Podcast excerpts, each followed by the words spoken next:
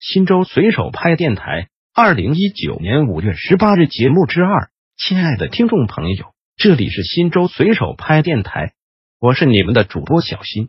下面就由我给大家播报新州随手拍节目。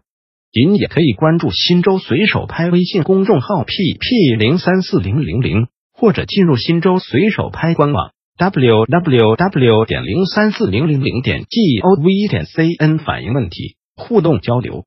有拍有反应。东街小学这条路，每天上学下学时间，汽车乱停乱放，随意掉头，电动车多，施工车辆横行，孩子上下学存在安全隐患，希望交警部门管理一下。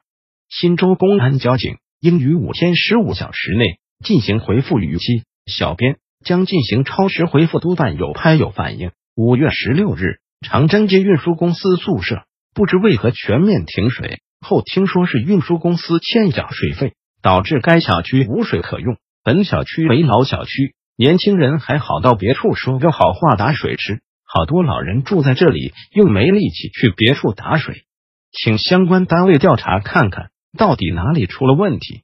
住户不欠水费能这样做吗？